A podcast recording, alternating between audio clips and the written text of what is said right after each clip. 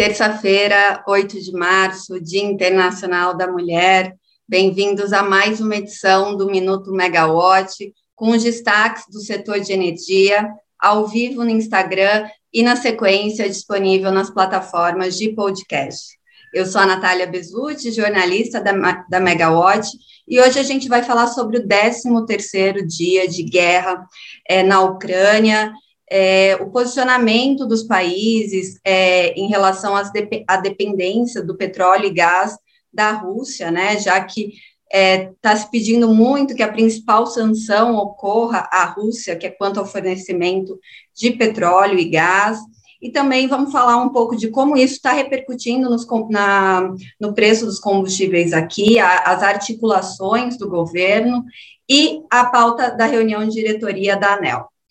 Bom, é, dando um breve resumo desse 13º dia de guerra, é, ou como Vladimir Putin, né, é, diz e proíbe que se use o termo guerra, esse 13º dia de operação na Ucrânia, é, a, o porta-voz do Kremlin, o Dmitry Peskov, declarou que já fez as listas, a lista com as condicionantes para que a guerra tenha um fim. A primeira é que Kiev se renda militarmente, a segunda é que a Ucrânia mude a sua constituição para garantir que ela nunca vai entrar na OTAN ou na União Europeia e que ela reconheça a Crimeia como território russo. A Crimeia foi anexada, né, à Rússia em 2014. Confesso que eu não gosto desse termo de anexada, porque foi uma guerra, né? Então não foi é, apenas pegar um país e colocar ali, mas, enfim, é, reconhecer a, a, a, que a Crimeia foi anexada em 2014 como território russo e também reconhecer as, as regiões separatistas de Donbas, no, no leste é, da Ucrânia, como independentes. Bom, os primeiros ministros da Alemanha, é, Canadá, Holanda e do Reino Unido se manifestaram ontem, é, primeiro pela união democrática e reconhecimento da democracia russa, né, da democracia ucraniana é, como soberana, e também declararam que não é assim de uma hora por, de uma hora para outra que dá para fazer uma suspensão no fornecimento de petróleo e gás natural da Rússia. Isso tem que ser feito passo a passo e cada país tem um momento para fazer isso. Cada país tem uma necessidade diferente dessa importação russa. Então, é, o, Just, o Justin Trudeau, que é o primeiro-ministro canadense, ele declarou que o Canadá consegue ser autossuficiente em energia e também é, em exploração e produção de petróleo, né? Essa é a declaração dele. É, mas que ele entende que outros países não consigam é, suspender, ou melhor, fechar o fornecimento, como foi dito ontem, é, de uma hora para outra. O Reino Unido, é, pelo porta-voz Boris Johnson, né, pelo primeiro-ministro, também declarou que o Reino Unido consegue fazer de uma forma mais acelerada essa, essa suspensão, mas também vai ser passo a passo e olhando para a energia nuclear e para as renováveis. Então, deve ocorrer essa migração aí é, como substituição ao fornecimento russo. É, uma parte é, mais. É, o, o primeiro-ministro né, da, da Holanda, o Mark Rutte, ele declarou que ele, ele foi o, o, menos otimista, digamos assim, acho que essa é a palavra que eu queria usar. Ele disse que não devemos nos enganar que isso ainda vai demorar um tempo, que a Europa ainda depende muito do fornecimento de petróleo e gás da Rússia, e que é uma coisa para o futuro, é uma questão para se pensar, planejar e agir agora, mas que essa suspensão não deve ocorrer, apesar de, das inúmeras sanções que estão sendo feitas é, pelos países da América do Norte e pela, pelos países europeus, né? É, ontem também esses primeiros ministros reforçaram que estão é, promovendo sanções econômicas à elite russa, aos oligarcas que têm investimento nesses países, também declarou, declararam apoio tanto em armas e munições, quanto envio financeiro, né, uma ajuda econômica para esses países que eles devem manter todo, todo esse apoio. Por outro lado, ontem a Casa Branca também se manifestou por meio da porta-voz Jen Psaki. É, ela declarou que o presidente Biden, Joe Biden, não assinou nenhum decreto que é a, favor do banimento do fornecimento de petróleo da Rússia. É, isso está sendo tratado em discussões internas e com os parceiros, que são esses países aí da Europa e o Canadá, que têm se manifestado, mas que até o momento não há nenhuma medida oficial para esse banimento. É, delegações americanas também, segundo a porta-voz da Casa Branca, visitaram a Arábia Saudita, é, Irã e também a Venezuela. É, a, a Psaki deixou bem claro que a negociação com esses países para substituir o petróleo russo, né, para conseguir o fornecimento de petróleo deles, é, ocorreu em tratativas paralelas com questões humanitárias, o Irã é, contra o armamento nuclear, né, para que ele não tenha esse armamento.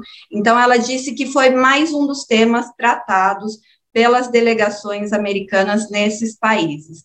Ela foi até muito questionada pelo, por um repórter da Fox News, e a gente sabe que a Fox News tem é, um posicionamento político mais próximo de Trump, então ela, ela foi diversas vezes questionada por ele, e ela declarou, inclusive, que hoje, é, que em 2021, os Estados Unidos produziu muito mais petróleo do que no governo Trump no ano anterior, em 2020, e que esse ano deverá é, bater recorde de produção de petróleo.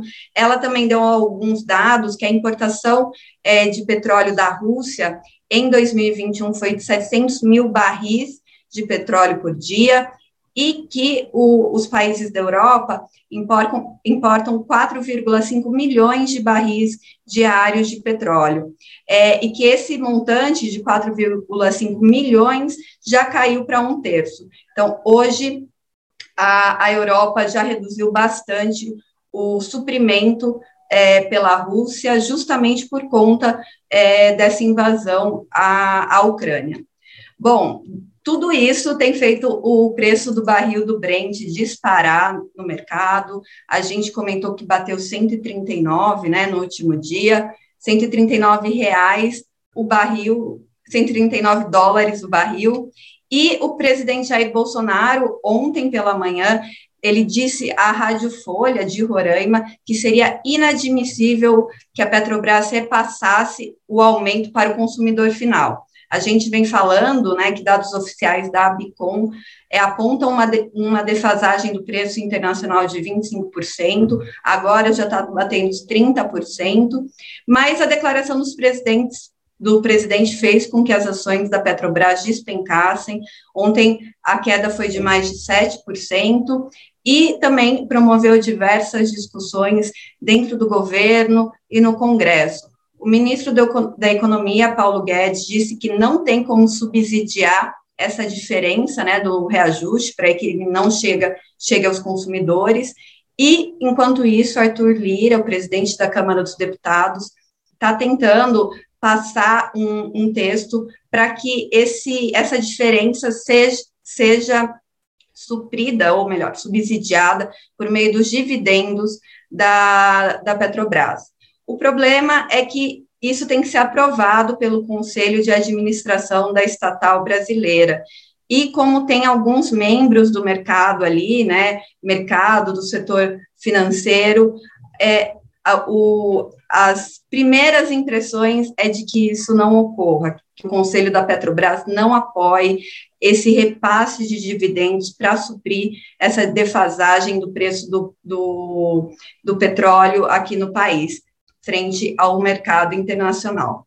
Bom, vamos acompanhar tudo isso, como tudo isso tem repercutido no mercado. A gente está atualizando constantemente os posicionamentos é, dos países que estão nessa coalizão, né? É, fazendo sanções para que a Rússia termine a guerra na Ucrânia, e a gente vai acompanhar como é que tudo isso está refletindo nos preços de energia, gás e petróleo.